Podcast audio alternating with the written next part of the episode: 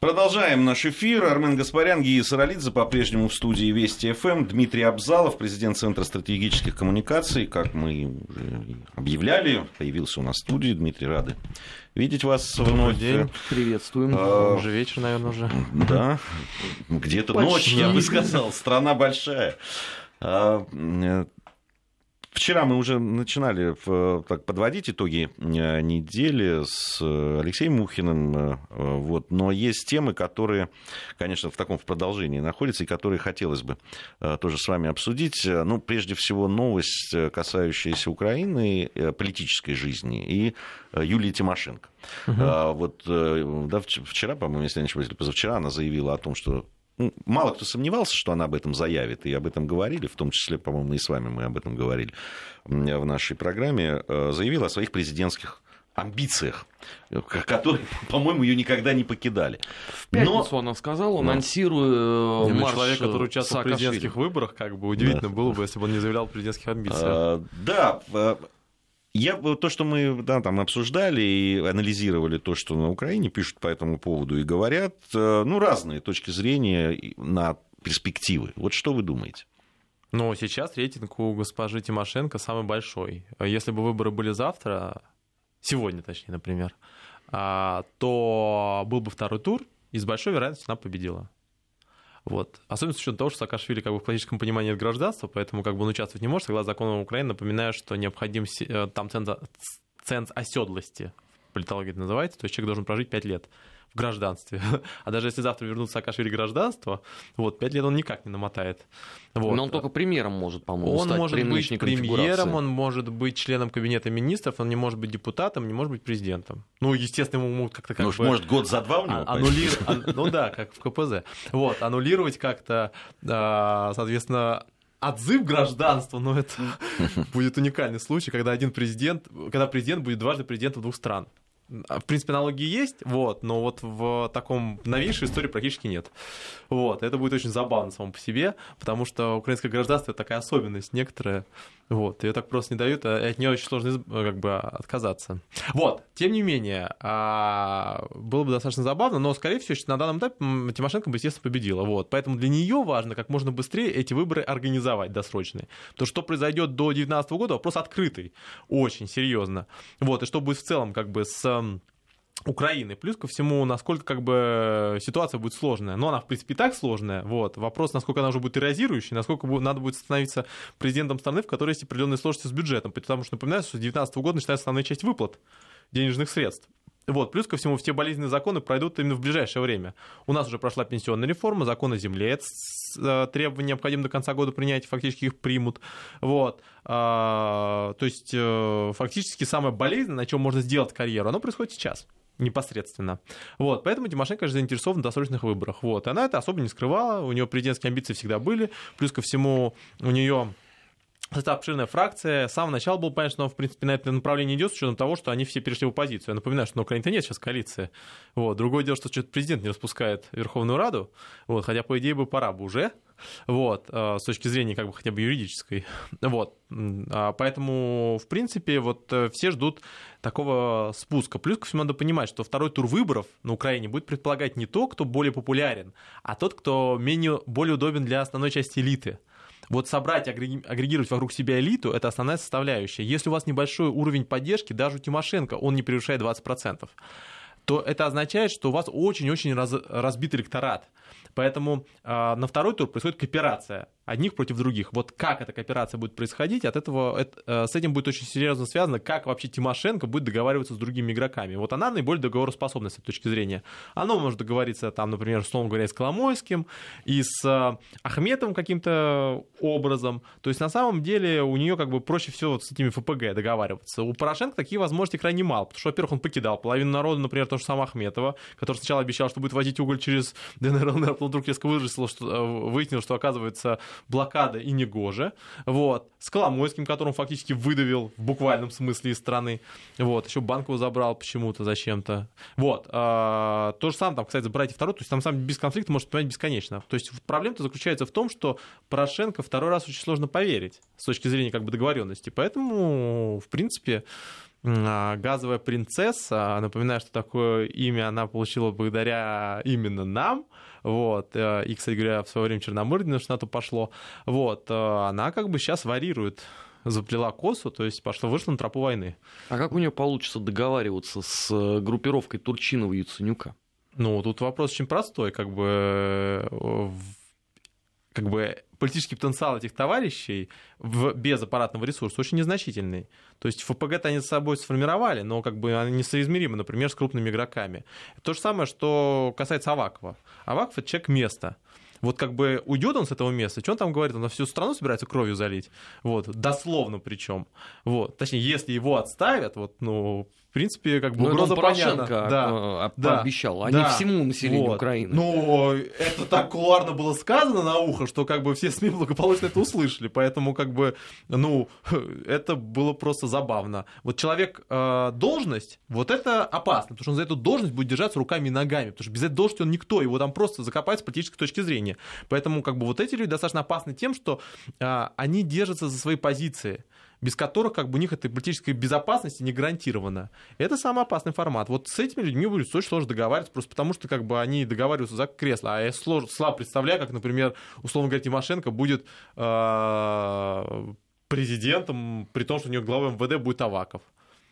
Плюс ко всему надо понимать, что постепенно Аваков будет ослабляться. Сейчас как бы если маневр с уклонением президент э, Украины э, пройдет, а, соответственно, значительная часть полномочий по восточному направлению перейдет непосредственно в ВСУ и от МВД, а я напоминаю, что ранее, соответственно, АТО фактически командовал МВД, вот, они возглавляли штаб. СБУ, если быть точнее. Э, Ну, скажем так, там было следующим образом. Там было глава штаба все равно согласовывался МВД и СБУ, вот, а замом у них военно-стратегическим был представитель ВСУ, то есть э, оборонное ведомство. Сейчас как бы всю эту как бы лавочку начинают- хотят прикрыть, вот, и сделать все под оборонку, под военных. Вот э, со всеми вытекающими отсюда последствиями. Вот э, кто-то от СБУ э, хочет похвалить. Напоминаю, что СБУ заменялся, между прочим, поставкой в того же, то же самого угля, например, из ДНР и ЛНР.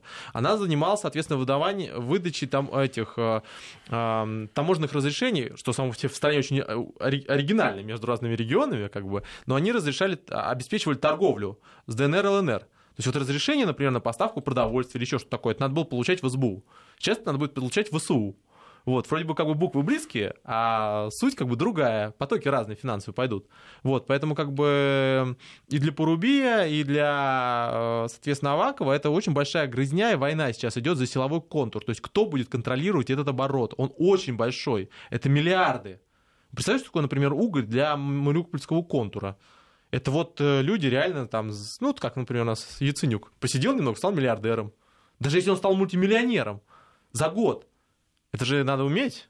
Вообще-то, это Ну, колоссальная у- умеют все Ну, представляете, стране. кто получить миллиард? Нет, не, не будучи, играя на, на американском рынке. Это, ну, как-то...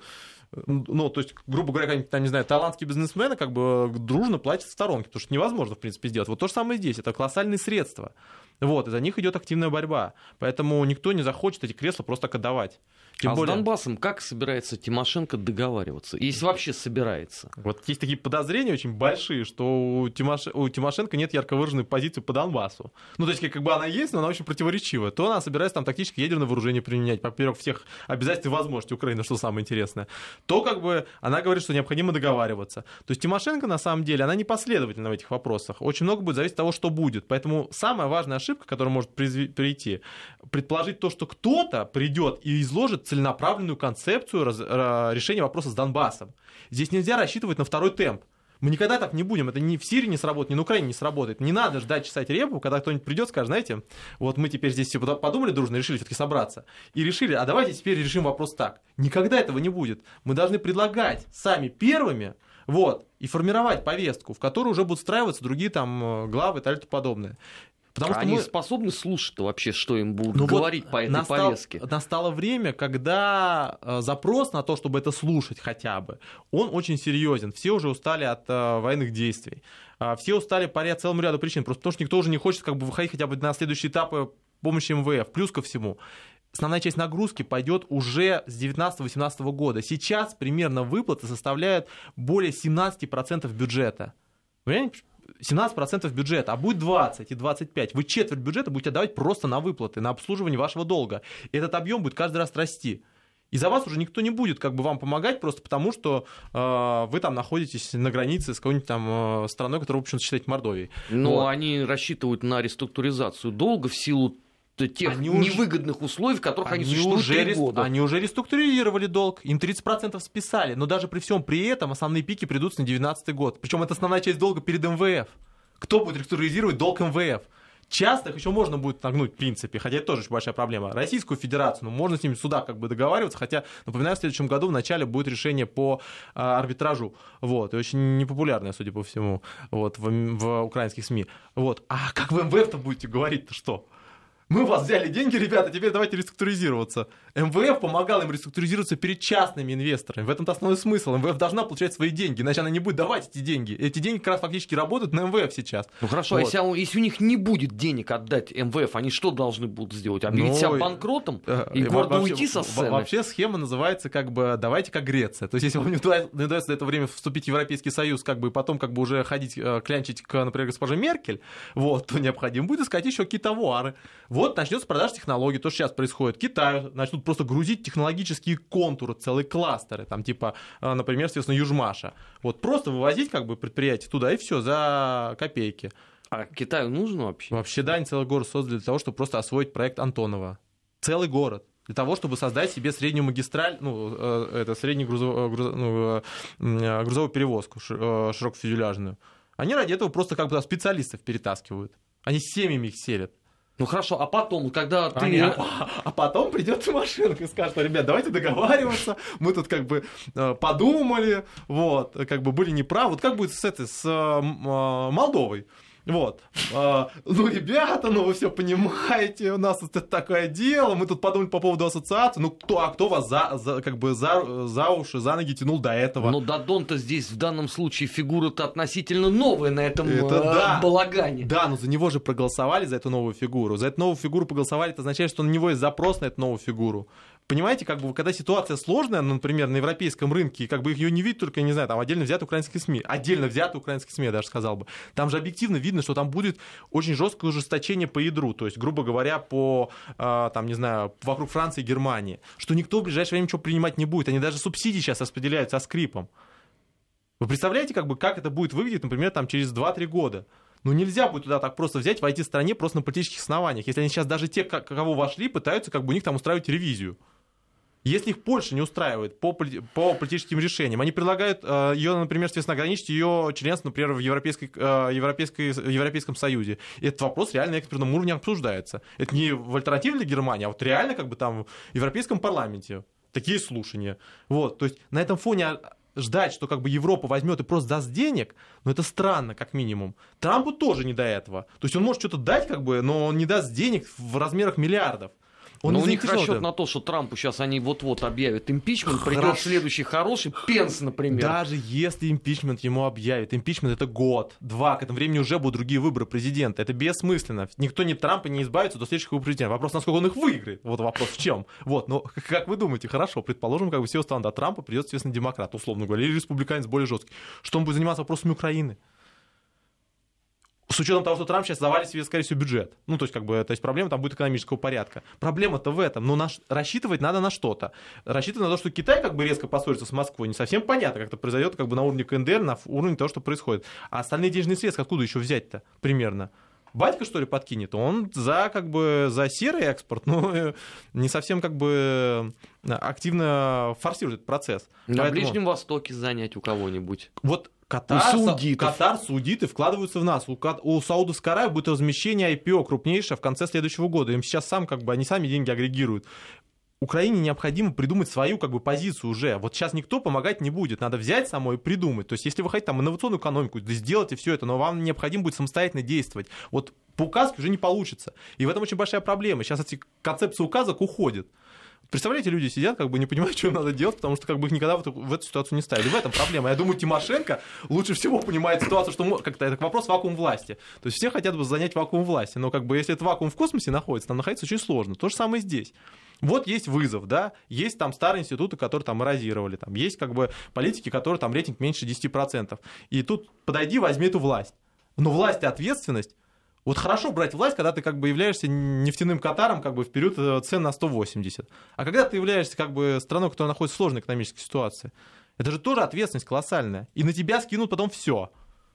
Потом все про Порошенко зовут и будут рассказывать, что это ты пришел и все развалил. И такое же, скорее, с Тимошенко было когда она стала премьером, и когда Ющенко на нее спихнул все. Так и сейчас э, вот-вот предъявят ну, обвинение вот, в государственной измене вот, ровно за вот, то же самое. Вот, вот. Люди на самом деле боятся брать на себя ответственность. А когда вы уничтожаете саму систему взятия ответственности, когда человек боится принимать решения, что понимает, что ему за это потом по голове настучат, еще хуже, например, в какой-нибудь контейнер скинут, и будет у него мусорная иллюстрация, только с жесткими последствиями. И кто после этого будет принимать решения? А вы требуете у, у а, кабинета министров жестких, жесткой позиции. Ребята, а давайте теперь придумаем какую-нибудь экономическую программу. Зачем? Мне через два года уходить? Зачем я буду сейчас какую какую-то программу делать на 10-20 лет, чтобы меня потом за эту программу где-нибудь повесили. Соседям, соответственно, лесу. Спасибо, не стоит. Вы сами создали систему, при которой никто не будет брать на себя ответственность. Потому что все будут бояться последствий. Потому что последствия для политика, например, это, например, там, там, уход его, как бы там мемуары, может, меньше будут продаваться. Но последствия для политика на Украине это как бы э, какое-то очень душераздирающее будущее. Вот в лучшем случае там бегать там как Коломойский по другим регионам, если деньги есть, по другим странам. А если нет, вот. Проблема-то именно в этом. Проблема в том, что вы создали такую систему, в которой люди боятся на себя брать что-то большее, и это приводит в ситуацию махрового популизма. Что такое не популизм, что такое политика? Политика — это умение брать на себя ответственность. Видеть дальше, чем один год. Но если вы как бы создаете систему, при которой как бы это невыгодно, это опасно, то никто у вас в эту сторону смотреть не будет. У нас любопытное э, пришло сообщение от Валентины из Риги, я так понимаю, из Латвии. Mm. Что за страшный такой 2019 год? В Латвии европейские деньги перестанут идти в 2019 тоже, так в Риге говорят. Нет, 2019 год очень опасен, на самом деле будет. Почему? Потому что, во-первых, у нас пройдет основная часть избирательных кампаний. 18 года наши выборы, 18 год выборы в Конгресс, в 19 год начинается следующий цикл. Вот, на это накладываются там различные циклы, если кому интересно, там про Кандаль и все остальное. Вот, но а, вот это очень большие риски. Плюс ко всему начинается подготовка к избирательной кампании президентской в США. На самом деле не так уж много времени-то осталось. Фактически два года. Три, ну два фактически, то есть вот после 18-го 2. Вот. И это все знают, что какой тайминг у президента США средний, как бы два года мы пытаемся делать что-то сделаем, а, то есть разгребать те обязательства, которые на себя взяли, два года готовим к следующим выборам, два года разгребаем обязательства, которые есть, и два года у президента остается, чтобы войти в историю. То есть на самом деле из двух, двух, двух сроков президент работает два года, по факту. То есть так, чтобы войти в историю, чтобы без оглядки как бы там на различные вещи. Вот в этом-то основная я, я про Латвию, я так понимаю, вообще, как и про, про всю Прибалтику, в 2019 году как раз заканчиваются вот эти европейские, э, э европейские субсидии, субсидии да, которые... Ну, там, большие проблемы На 15 лет они, по-моему, давали. Ну, что-то такое, У да. Польши самое большое субсидирование, это большая проблема для сельского хозяйства, кстати говоря, Польши. Вот, Прибалтика то же самое. Там, плюс ко всему, я напоминаю, до конца этого года необходимо им предоставить было данные по выходу из э, нашего энергокольца, так называемого. То есть, них там свою систему хотят создать, но так еще никто не подготовил. То есть все политические заявления делают, никто работать не хочет. То есть как там технологически это сделать. Вот, скорее всего, то есть они останутся. Сейчас АЭС заработает, например, Калининградская, и все, и все станут им, э, нетто-импортерами нашей электроэнергии вокруг. Потому что Прибалтика себе вся АЭС закрыла. Вот, то есть как бы э, под пятой агрессора энергетической будут. Вот, то есть как бы и все это накладывается еще на очень серьезные сложности, потому что, скорее всего, значит, затягивается коалиционное правительство в, в э, Германии, вот. И что-то мне подсказывает, э, что а это что-то называется свободные демократы вот, в Германии, а что ничего хорошего для э, Прибалтики относительно взаимодействия с Москвой ждать не стоит. Вот, потому что, смотрите, у нас уже прошла информация о том, что Макрон может посетить МЭФ. Да. Вот. Это, я напоминаю, после президентских выборов. А, а он как... больше того, он приедет решать судьбу Украины, судя по заявлениям из подождите, Парижа. Подождите, что, что нам говорят, что сейчас будут выборы, вот, Европа, там, надо, естественно, жестко в отношении к, Мос- к Москве, естественно. А Макрон говорит, ну, ребята, у вас выборы, конечно, но я уже в курсе, кто что будет, так что я приеду. А кто? А если он коммунист выиграет, он что, к нему приедет, что ли? Взаимодействие выстраивать? Или, например, я хочу посмотреть, как, бы, как у него будет, естественно, выстроен диалог с Жириновским. То есть, на самом деле, в реальной политике, в реальной политике, а, как бы люди реально пытаются понять, что будет. И они, исходя из этого, в долгосрочную играют. То же самое касается, например, Германии и Франции. На этом фоне понятно, что дальше как бы такую а, повестку антироссийскую, на этом как получать какие-то преференции, будет крайне сложно, как минимум до следующих президентских выборов в США. И уже после Конгресса, после выборов Конгресса уже будет окно, которое будет связано со смягчением позиции по Москве. Вот, скорее всего. Вот, поэтому с этой точки зрения, как бы, вот, честно говоря, не совсем понятно, что вот в 2019 году надо такого особого ловить. Вот. Плюс ко всему действительно очень серьезная нагрузка. На это все накладывается колоссальный долг, который есть по южному евро. Поэтому вот э, оптимизм не испытываем относительно Восточной Европы в этот период. Вот. Я уж не говорю, что там многих разных замечательных процессов будет даже на следующей неделе, которая определяет 2019 год. А, а в Восточной Европе они принципиально стараются не думать о наступающем э, все ближе и ближе 2019 году. Они нет, когда собираются нет, решать почему, все эти проблемы? Почему? Нет, нет. В Польше все очень серьезно. Там, нет, я не про Польшу, я про Прибалтику. А, ну, при Балтике тоже все очень серьезно. Проблема заключается в том, что, во-первых, как бы, а, так недавно закон о образовании по, в Латвии по, соответственно, украинскому сценарию пытались протащить. Вот было очень забавно и мило. Вот. А это к вопросу о том, что это страна, кстати, Харти подписала о малых народах. Вот. А, нет, там проблема заключается в том, что если вы как бы видите врага, то вы не думаете как бы о долгосрочных последствиях. То есть как бы у вас есть простая система. Любая схема врага, она статична. Вот у вас есть враг, вот. И вас, как бы, считайте, что вы замерли во времени. Вот, что бы ни произошло, как бы у вас есть постоянный враг. Развитие, это все не про это. Потому что как бы враг не развивается, как бы друзья тоже, в принципе, это постоянные константы. Для того, чтобы понять концепцию развития, надо предполагать, что ты развиваешь что-то внутри, а не против чего ты начинаешь воевать. Вот, ты должен, должен понимать, что у тебя развивается в экономике, на что ты делаешь ставку. На Прибалтике проблема с, с депопуляцией серьезная. То есть там как бы вот 10 лет, и непонятно, кто там будет работать с точки зрения просто как бы технологической. Но я надеюсь, к этому времени, когда автоматизация производства подоспеет, а если не подоспеет, вот, куда этих людей всех как бы интегрировать? Вот пенсионная система, там будет очень серьезная на нее нагрузка, рабочего э, сегмент будет очень слабый, и что дальше будет происходить? Вот э, с этой точки зрения это очень большая проблема. Что касается стран Восточной Европы все по-разному думают. Например, там есть Польша, которая нам из э, долгосрочного предлагает доклад по взрыву, например, в э, замечательном самолете. Конечно, самый важный вопрос на повестке дня стоит, как бы других, конечно, нету. Вот. А вот там, например, какая-нибудь Чехия, она реально уже там думает о перспективах.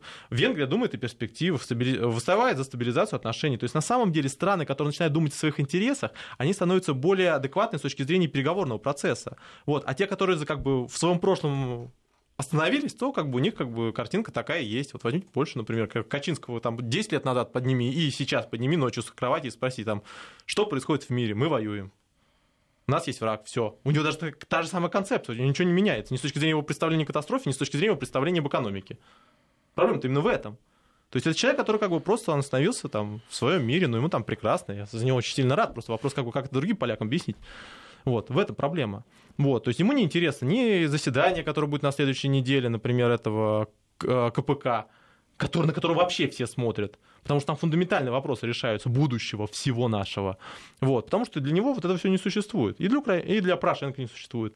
Для него как бы существует там, не знаю, э, Запад 2017. Вот это как бы люди, которые создают основную часть как бы индексации по нашему учению Запад. Вот они единственные, кто его смотрит, наверное, как бы с внешним направлением, но как бы телевизионно. Вот. Каждый год причем. То есть это целевая аудитория, можно сказать. Вот. И все. И проблема-то в этом заключается. То есть вот у них как бы такие факторы раздражители. Да, это узкий сегмент, но как бы такой мир. Человек, он сужается, когда он боится.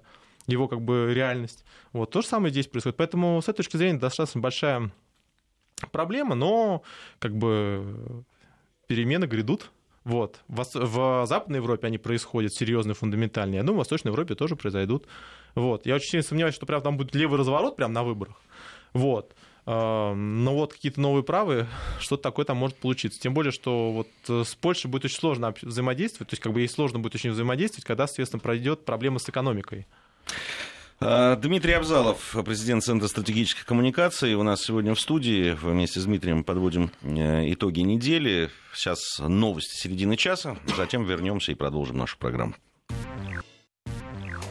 Недельный отчет. Подводим итоги. Анализируем главные события. Продолжаем подводить итоги недели. В программе «Недельный отчет» Дмитрий Абзалов, президент Центра э, стратегических коммуникаций, Армен Гаспарян, Гия Саралидзе также в студии э, Вести ФМ. Э, по поводу э, того, что сейчас происходит между Соединенными Штатами и Ираном. О, Такая тема... Песня Соломон. Да, да, тема большая. Это вот последнее, одно из последних заявлений было уже с иранской стороны, что угу. они, они могут выйти. Из, а Тиллерсон из... сказал только что, что они готовы, в принципе, вот как-то договариваться ну, вообще, вот, э, Здесь же произошла интересная ситуация. В, действительно, такой центр да, словесных таких вбросов переместился с Корейского полуострова на, значит, теперь в сторону Ирана. Вообще вся, в принципе, повестка более-менее да. понятна, исходя из закона, который был принят. Он был принят летом в трех частях. Первая КНДР, вторая Иран, третья мы. Вот, приятно знать, что как бы вот три страны, которые определяют повестку. Вот такая дуга получается оригинальная. Вот. То есть следующие мы будем? Ну, как бы ось как бы согнули. Вот. Но, ну, мы-то так всегда же как же без наших э, хакеров. Но э, идея-то в том, что, э, ну, то есть, не любовь Трампа к Ирану общеизвестна. Вот это как бы базовая позиция, все более-менее как бы ее понимают. Вот это связано как бы с э, семейной составляющей, как бы и с его взаимодействием с целым рядом других игроков. Вот. Другое дело проблем в следующем. А, а, Трамп же сделал очень хитрую вещь. А схема в США а, мониторинга исполнения сделки такая происходит испол... Э, мониторинг исполнения сделки, шестерка, которая как бы ее подписала. Вот. А в США а, мониторинг занимается президент, потом он доклад свой тащит в Сенат, ну, в Конгресс. Вот, где его подтверждает. Что сказал Трамп? Трамп сказал следующее. Он очень оригинально. Он сказал, что он сделки не выходит, но он сказал, что он не может подтвердить правильность ее исполнения. Параллельно он объявил о том, что собирается как бы закатать через Минфин э, санкции в отношении ислам, э, стражей исламской революции, которые, по его мнению, поддерживают э, терроризм. Вот. И дальше, как бы, пускай э, э, Конгресс все решает. Скажет, например, что сделку надо отменять, отменим сделку. Не скажет, не отменим. Что получилось в ответ? В ответ получилась очень оригинальная обструкция. То есть, как бы против э, позиции Трампа выступили практически все игроки шестерки. Вот, самое забавное заявление, конечно, было у Магерини, я бы сказал вот, которая, в принципе, достаточно логичные вещи говорит, которая говорит, там, экспертное сообщество нормальное, более, там, не знаю, года 2-3. Схема в следующем, два даже. Если вы выступаете против ядерного вооружения, втихаря особенно, то вы должны давать альтернативу. Если вы не даете эту альтернативу и не соблюдаете ваши договоренности, то кто, типа КНДР, с вами будет договариваться? Ну хорошо, вы сейчас договоритесь с КНДР, положим, обеспечите им безопасность. В обмен не откажут своего э, ядерного вооружения, будут развивать мирный атом. Или, например, будут развивать экономику. Вот. А вы через, два, а через год скажете, знаете, вот подумали, а вы ничего не исполняете.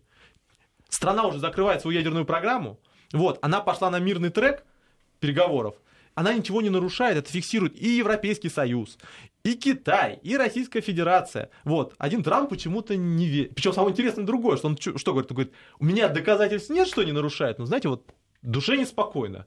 Вот. И дальше возникает вопрос, кто с вами будет договариваться. Магерин так сказал, ни с одной администрацией после этого президента США договариваться не будут. Потому что в результате вы просто будете получать ситуацию, при которой как бы пришел новый президент и говорит, знаете, я тут подумал, как бы все предыдущие договоренности аннуляются. Это что за переговорный процесс?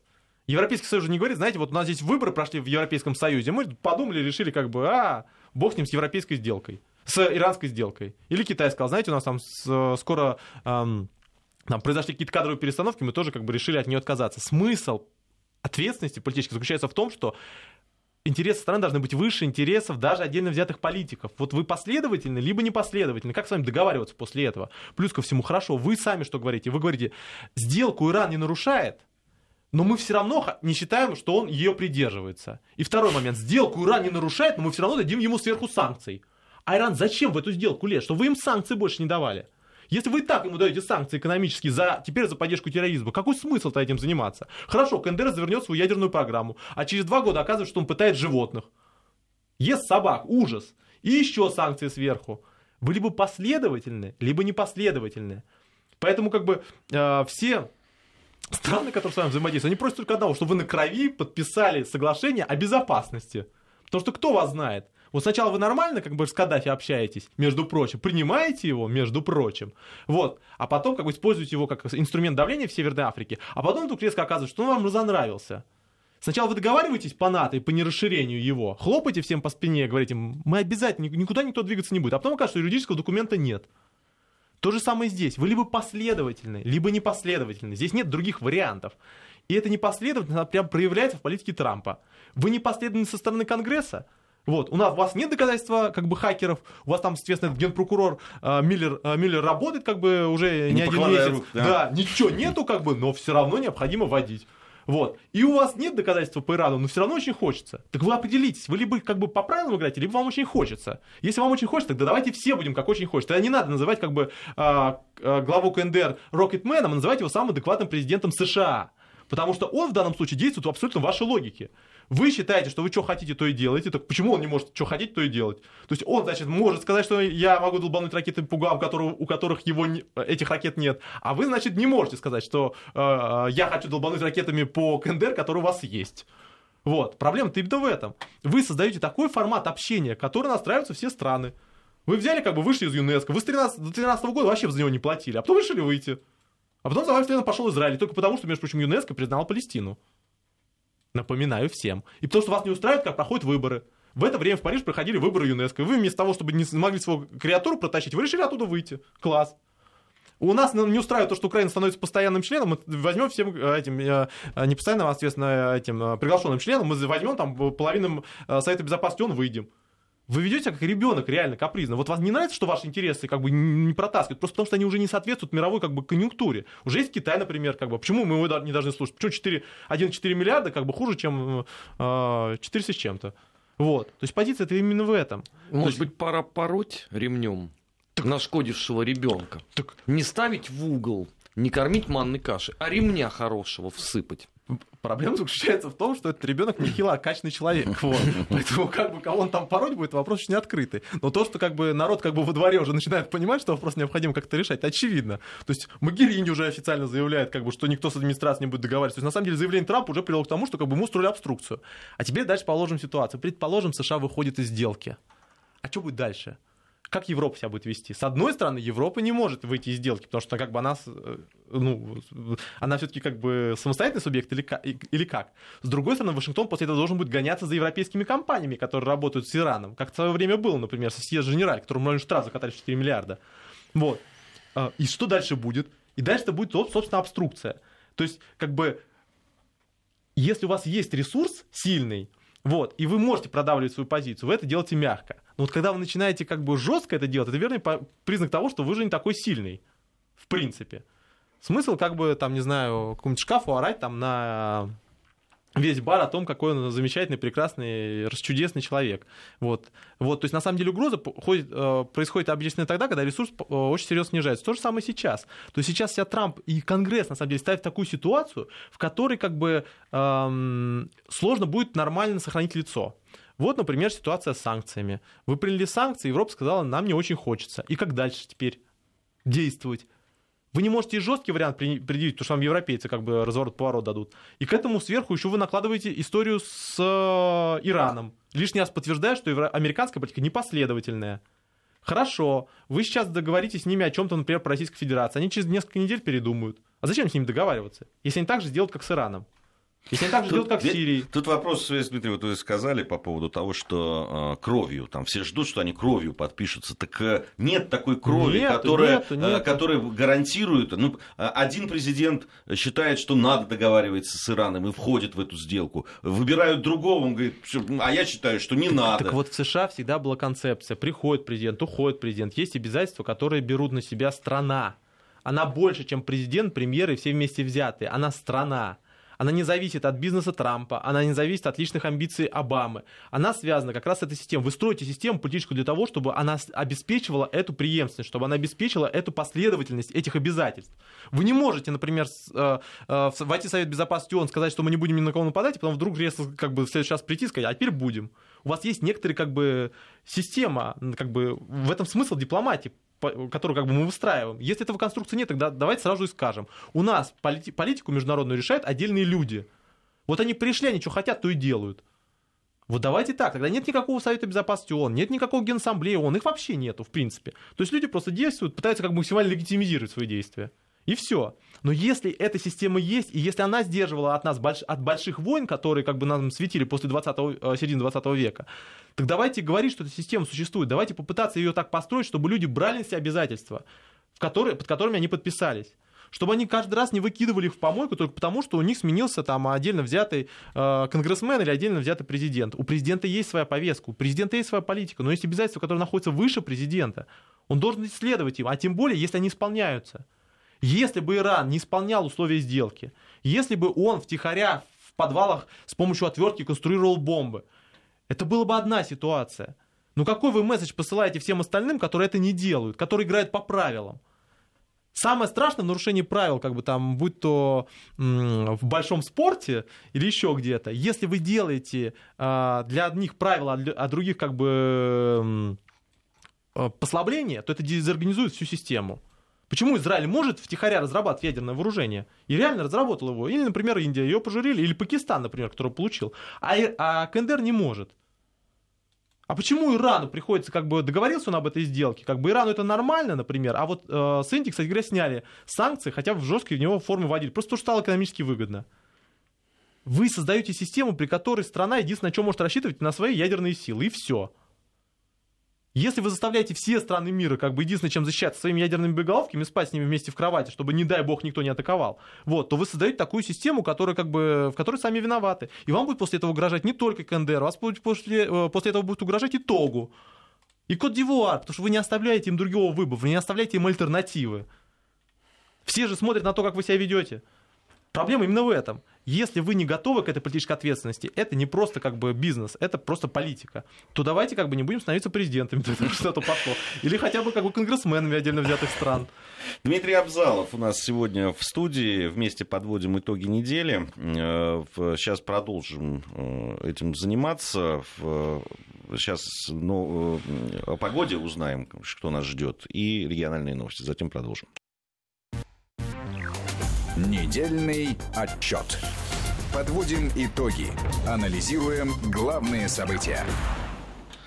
Продолжаем подводить итоги недели. Э, Ну вот последние новости, которые касаются э, как раз да, взаимоде- взаимоотношений Соединенных Штатов Америки. Э, Сейчас вот совсем буквально несколько минут назад пришло сообщение о заявлении Тиллерсона по Мгм. поводу того, что будет э, сейчас происходить э, с э, нашими санкциями, той частью, Мгм. которая нас касается, про дугу уже Дмитрий сказал. И что же он придумал, этот удивительный человек? Я он напоминаю, сказал- что Тиллерсон является официально две недели назад назначен в качестве основного координатора антироссийских санкций Да. Трампом. Так вот, он именно по этому поводу он и заявил. Он сказал э, о том, что э, начнется Мгм. реализация Мгм. уже ужесточения этих Мгм. санкций, но американские компании должны сейчас получить некое разъяснение по Мгм. поводу новых э, действий. И вот они по подобную, видимо, такой документ они разработали, и вот сейчас начнут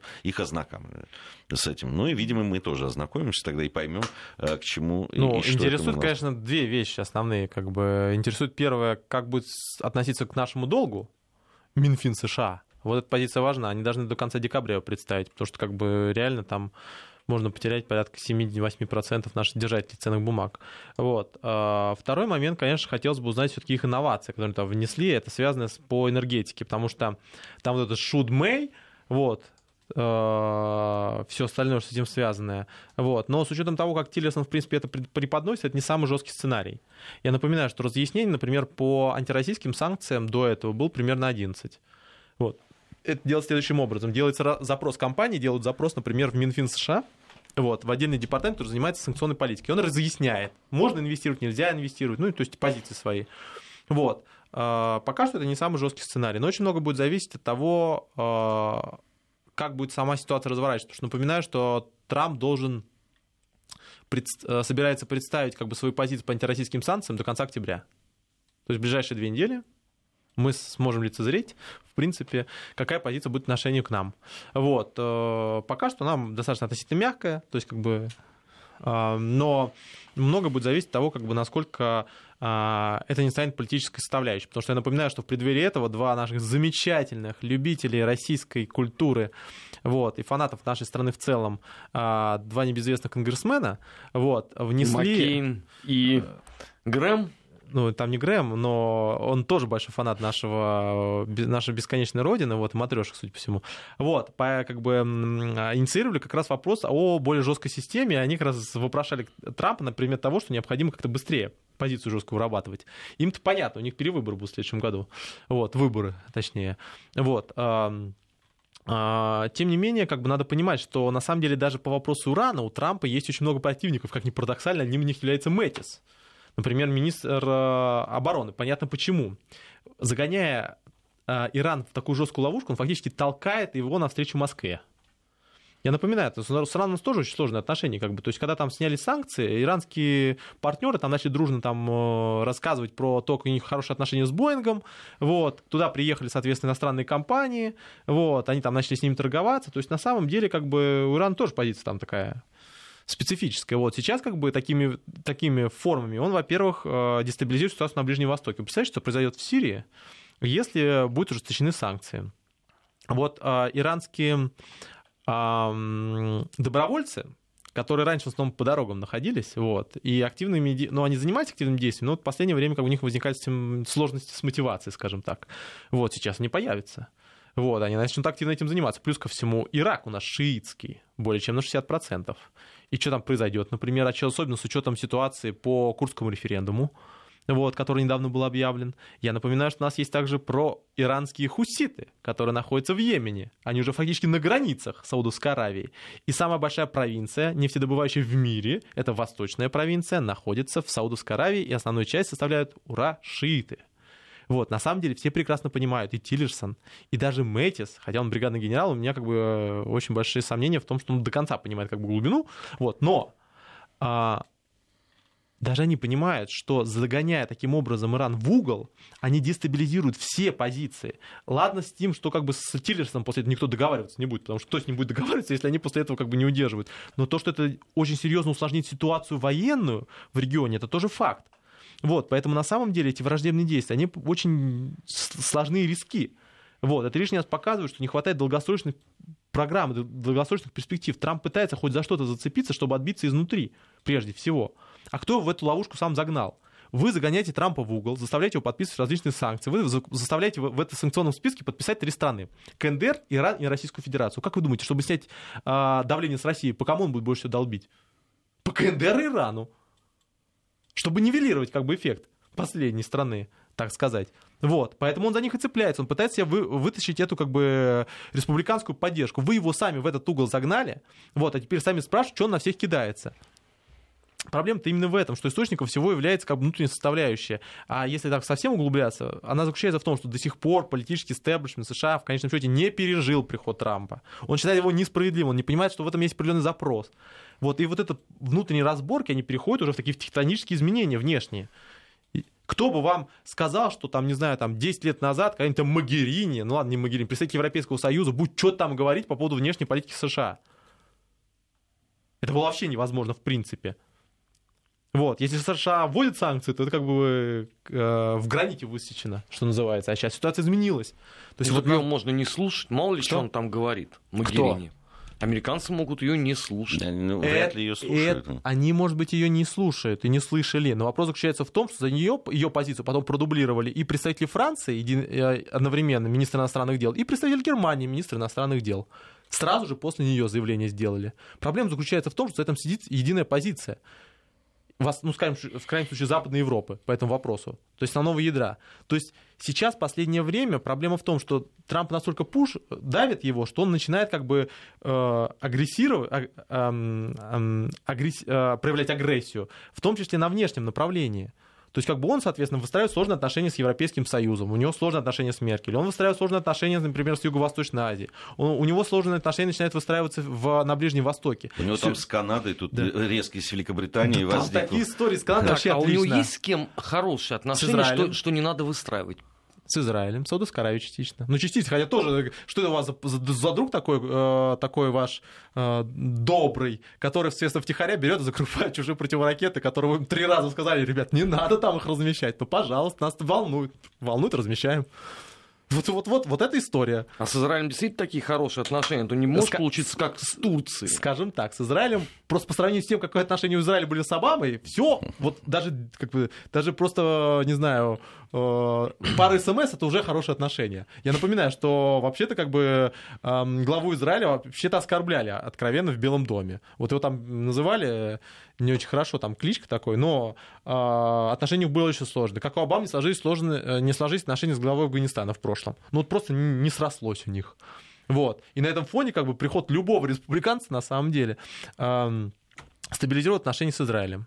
Плюс ко всему, как бы конкретно у Трампа там есть как бы личные особенности. Вот. Но при всем при этом даже Израиль прекрасно понимает, что там, например, решить вопрос Сирии исключительно таким форматом невозможно. Что ужесточать позицию по Ирану надо, но не настолько. То есть даже Израиль прекрасно понимает, что будет, например, соответственно, в Ливане, в соседнем, с Хизбаллой, если сейчас ужесточить отношения с, с Ираном фундаментально. Не слегка его придавить санкциями удушающими, а вообще вычеркнуть. В этом случае основная часть агрессии пойдет именно в это направление. То есть на самом деле как бы Проблема-то заключается в том, что если вы как бы человек поджигаете дом, как бы он выбегает наружу. То же самое с Трампом. Если как бы вы ставите ему проблему как бы на внутреннем рынке, он начинает как бы решать ее на внешнем рынке. Вы эту ситуацию создали. И в результате рушится ваша позиция. Вам перестают доверять. Хорошо, за, э, можно сказать, ситуацию с Ираном и КНДР это лишняя инициатива Трампа. А кто закон принимал с Ираном и КНДР? Кто туда вносил санкции? Трамп, что ли? Он что, каждому пришел и сказал, ребят, нам не очень срочно, ну, срочно нужен закон, подпишите, пожалуйста, в котором мне власть ограничивают. Подождите, они еще его обвинят в том, что у него ухудшились отношения да, с Россией. Он еще, обязательно еще в этом скажет. винят, а потом, естественно, в росте как бы напряженности. Вы мне сами закон под... притащили, как бы я его подписал, а я еще виноват в росте напряженности. А что вы ожидали, как КНДР, который вы санкциями э, ввели отдельно нормативным правовым актом?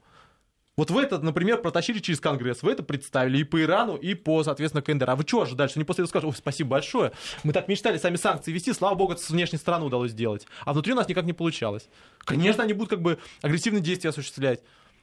Вы, вы сами эту систему запустили, маховик, потом в эту систему включился э, Трамп, и теперь он еще крайний за эту систему.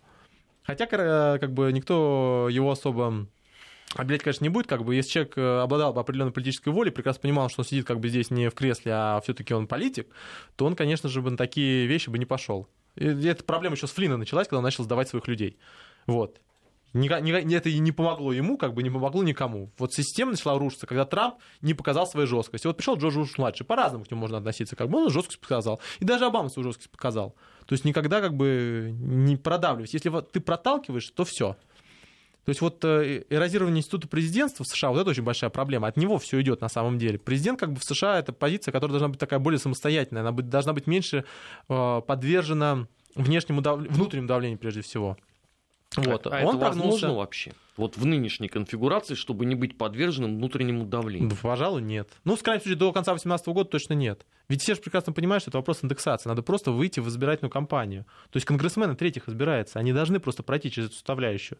Ну, вы представляете наш выбор парламентский или в США выбор парламентский? Вы хоть раз можете представить, чтобы там не было ситуации по, там, не знаю, по США или по Китаю? Это просто выбор, они происходят так всегда. Спасибо большое. К сожалению, время у нас э, вышло. Дмитрий Абзалов сегодня у нас в гостях был. Совсем скоро программа «Анонсы».